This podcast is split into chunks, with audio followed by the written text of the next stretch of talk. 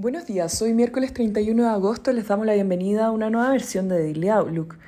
El tipo de cambio abre en 894 pesos sobre el cierre ayer con los mercados trazando mayormente a la baja, en donde Europa cae de forma generalizada por expectativa de un alza de tasas de 75 puntos base por parte del Banco Central Europeo en la próxima reunión, después de la publicación del dato de inflación de agosto, el cual sorprende al alza el mercado con un avance de 9,1% year over year versus 9% esperado.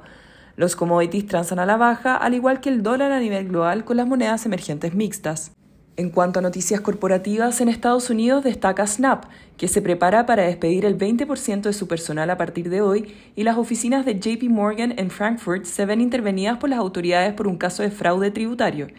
En Chile reportó Falabella bajo lo esperado por el mercado con una caída en EBITDA de 32% year over year, explicado por una alta base comparable y efectos de alza en la inflación.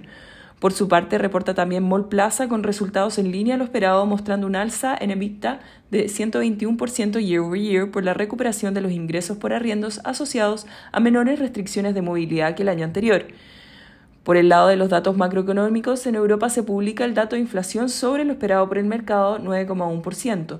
En Chile se publican las ventas de retail y producción manufacturera e industrial, las cuales estuvieron bajo las expectativas del mercado. El Eurostock 50 transa negativo 1,3% y en Estados Unidos el S&P 500 transa plano y el Nasdaq 0,2%. Por su parte, en Asia las bolsas cerraron mixtas con el Nikkei retrocediendo 0,4%, la bolsa de Hong Kong plana y el CCI 300 de China 0,1%. Los commodities operan negativos, con el cobre cayendo 0,3% y el petróleo WTI transando a la baja 0,6%. La moneda estadounidense a través del dólar index se deprecia 0,2%, mientras que el euro avanza 0,4% respecto al dólar. Por su parte, la tasa del bono del Tesoro a 10 años se encuentra en 3,11%, subiendo dos puntos base en comparación a la jornada previa.